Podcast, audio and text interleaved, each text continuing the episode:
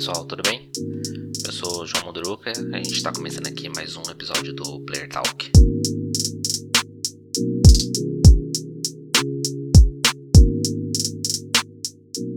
Essa semana teve algumas novidades aí, eu vou falar um pouco da apresentação da Square Enix, falar um pouco da, do anúncio da Sony e um boatozinho sobre o Switch Pro.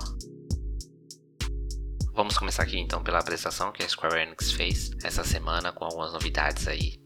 Uma das novidades é em relação à série Tomb Raider, Tomb Raider. A série está comemorando aí 25 anos já, então eles estão lançando uma coletânea com os três jogos dessa nova saga, desse reboot que teve. São ótimos jogos, tem aí os três inclusos em um pacote. Esse pacote já está disponível nas lojas aí da, do Xbox, eu confirmei, e da Sony. E já está com 60% de desconto né? Sai ali por aproximadamente 100 reais. Se você não jogou um dos títulos, é uma boa oportunidade para você pegar. Eu recomendo, são ótimos jogos. E essa, essa coletânea já inclui aí todos os DLCs. A série também vai ganhar um anime da, produzido pela Netflix. E esse anime vai servir de sequência aí aos três jogos, a essa saga nova. Então, muita novidade aí. Outro anúncio, acabou até vazando um pouquinho antes da, da apresentação, foi referente à sequência de Life Strange. O terceiro título vai se chamar True Color. Ele é feito pela Deck Nine, que trabalhou com a franquia em Before the Storm, que é um título que saiu entre o primeiro e o segundo. Esse jogo, ele conta agora a história da Alex, é uma garota que tem poderes ali, ou uma maldição, depende de como você vai observar isso, de perceber o real humor das pessoas, né? Como que as pessoas estão sentindo de verdade, a, além do que elas dizem sentir ou demonstram, ou procuram demonstrar, né? Então ela percebe uma aura em volta da pessoa e aquilo demonstra como que essa pessoa está se sentindo. E ela pode ainda manipular um pouco desse sentimento, dependendo se for uma emoção muito forte que aquela pessoa está sentindo, isso pode afetar a própria Alex. Né? Parece uma coisa bem interessante. A série Life Strange sempre traz poderes assim bem, bem inusitados. Essa, esse jogo vai se passar numa cidade fictícia, em, ali na região de Colorado. E ela tá indo para essa cidade para tentar entender a morte do seu irmão mais velho. O lançamento do jogo é para dia 10 de setembro agora. E ele não vai ser lançado de forma em episódios, ele será um jogo completo já no lançamento. Como os anteriores vinham em episódios, dessa vez não vai ter. Eles também anunciaram um remaster do primeiro jogo e do Before the Storm, feito pela Deck Nine. Foi revelado também mais informações do projeto Atia, um jogo que eles estão desenvolvendo. Esse jogo tinha sido anunciado no evento da PlayStation em junho do ano passado. E aí eles mostraram um trailer novo, é, de fato já mostrando um pouco do jogo. É um RPG, mostra ali uma, uma moça, uma personagem em terceira pessoa, enfrentando alguns monstros em um, em um mundo desconhecido para ela, aparentemente. E o jogo ganhou aí um título oficial, chama Forspoken. Ele vai ser exclusivo para PlayStation 5 e PC. Tem a previsão de lançamento para 2022. Outra novidade foi Outriders. Não é novidade, né? Mas aí saiu mais informações sobre o jogo Outriders. É um shooter em terceira pessoa produzido pela People Can Fly, que fez Gears Judgment. Ele sai agora dia 1 de abril para PlayStation 4, PlayStation 5, PC, Google Stadia e Xbox One e Xbox Series X e Series S. Sendo que para Xbox o título sai também no Game Pass, no primeiro dia de lançamento, dia 1 de abril. E aí é curioso falar, né, esse título, esse é o primeiro AAA, né, um grande título de jogo que está saindo no dia de lançamento no Game Pass e ele não é produzido pela Microsoft nem publicado pela Microsoft, né? Mas ele não deve ser o último, acredito que essa é uma estratégia da própria Microsoft. Ela tem trabalhado para transformar o Game Pass, para apresentar o Game Pass como uma plataforma de lançamento de jogos no mesmo patamar dos consoles. Lembrando que o Phil Spencer, o chefe do Xbox, ele já falou que atualmente os principais concorrentes de Xbox é o Google Stadia, o Amazon Luna, que são serviços de streaming de jogos. Pode vir concorrente aí com essa questão de assinatura de, de um catálogo de jogos e disponibilizar os jogos via streaming. O serviço de streaming do Game Pass ele já está disponível em alguns locais do mundo, aqui no Brasil está em beta ainda. Então eu comentei que o, em alguns episódios atrás que o Google fechou alguns estúdios, fechou dois estúdios de produção de jogos que teoricamente estariam produzindo jogos exclusivos para a plataforma Stadia, porque agora ele vai focar mais no fornecimento dessa plataforma, né, no melhoramento da plataforma ao invés de desenvolver jogos para a plataforma. E o Luna ainda tem uma participação bem pequena no, no nesse mercado, o que torna aí o, o Game Pass uh, já como uma das principais plataformas de streaming de jogos. Falando do Game Pass, o EA Play foi incluído agora no Game Pass para PC.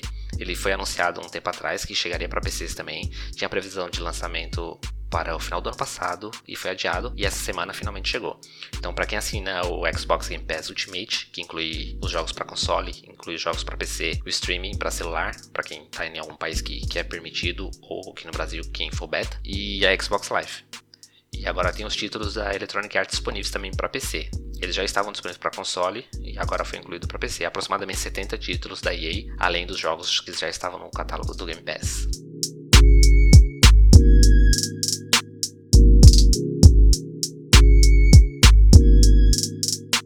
Falando agora da Sony, é, ela anunciou em abril do ano passado um serviço chamado Play at Home. Disponibilizou dois jogos dentro desse serviço. É um serviço focado aí incentivar as pessoas a ficarem em casa durante o período da pandemia. Esses dois títulos inicialmente tinham sido Uncharted The Nathan Drake Collection e Journey. E agora esse mês é, ela retomou o programa, né, com novos anúncios um total de 10 jogos que inclui Horizon Zero Dawn, que é um grande título do PlayStation 4. Só é preciso ficar atento às datas que os jogos vão estar disponíveis gratuitamente, né? Agora, já no início desse mês, já disponibilizou Ratchet Clank de 2016, se não me engano, esse título. Então ele já está gratuito, só ir lá na loja e, e, adquirir. E ele fica grátis até dia 31 de março. A partir do dia 25 de março, nove jogos estarão grátis. E aí inclui jogos de PlayStation 4, PlayStation 5 e alguns VR. São eles Abzu, Enter the Gungeon, Res Infinity, Subnautica e The Witness para PlayStation 4 e PlayStation 5, Astro Boy Rescue Mission, Moss, Tamper e Paper Beast para PlayStation VR. Estes vão ficar grátis até o dia 22 de abril. Horizon Zero Dawn ele vai ficar disponível a partir do dia 19 de abril até o dia 14 de maio.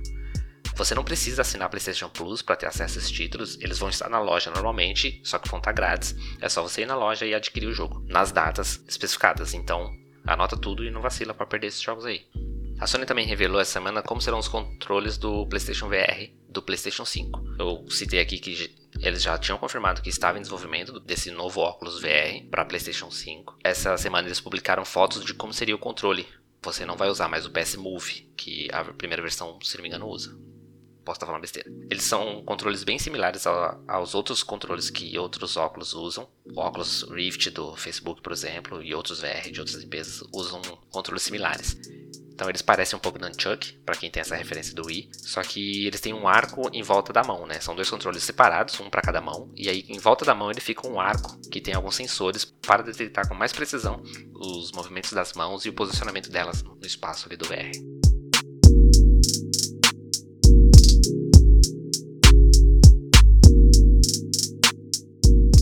Falando agora sobre um boato da, da Nintendo, saiu mais algumas informações de um possível Switch novo esses boatos surgiram a partir de um artigo da Bloomberg. Eles indicam o lançamento de uma nova versão do console no final do ano. De acordo com o artigo, o pessoal está com uma boa perspectiva de venda. Eles esperam vender mais que o PlayStation 4 Pro, que vendeu aproximadamente 2 milhões na, na sua janela de lançamento. Eles acreditam que o Zelda seria um bom candidato para um título de lançamento do console. A gente sabe que tem uma sequência do Breath of the Wild em produção. Quanto à performance desse Switch, essa nova versão, inclusive eles chamam esse Switch de Switch Pro no artigo, eles já estão trabalhando com esse nome. E de acordo com a performance, eles esperam algo similar ao PS4 Pro e ao Xbox One X para o Switch. Então, para um aparelho portátil, que é a proposta do Switch, acho que é bem interessante e vai dar possibilidade de grandes títulos chegarem nessas plataformas. E para encerrar com uma novidade bem interessante, convidar vocês a ouvirem o álbum do Joe Beats, que chegou aí agora nas plataformas de músicas, incluindo o Spotify, com os beats que ele produz, incluindo esse som que, que a gente ouve aqui de fundo no podcast, que foi gentilmente cedido por ele para eu colocar aqui. Então eu vou deixar o link aí embaixo, quem quiser ouvir Semanas, o título do álbum do Joe Beats, com essas trilhas, esses beats que ele preparou. Obrigado, Joe Beats, pela trilha que a gente usa aqui. Parabéns pelo lançamento do álbum e muito sucesso, cara. E é isso. Obrigado por ouvir. Até a próxima.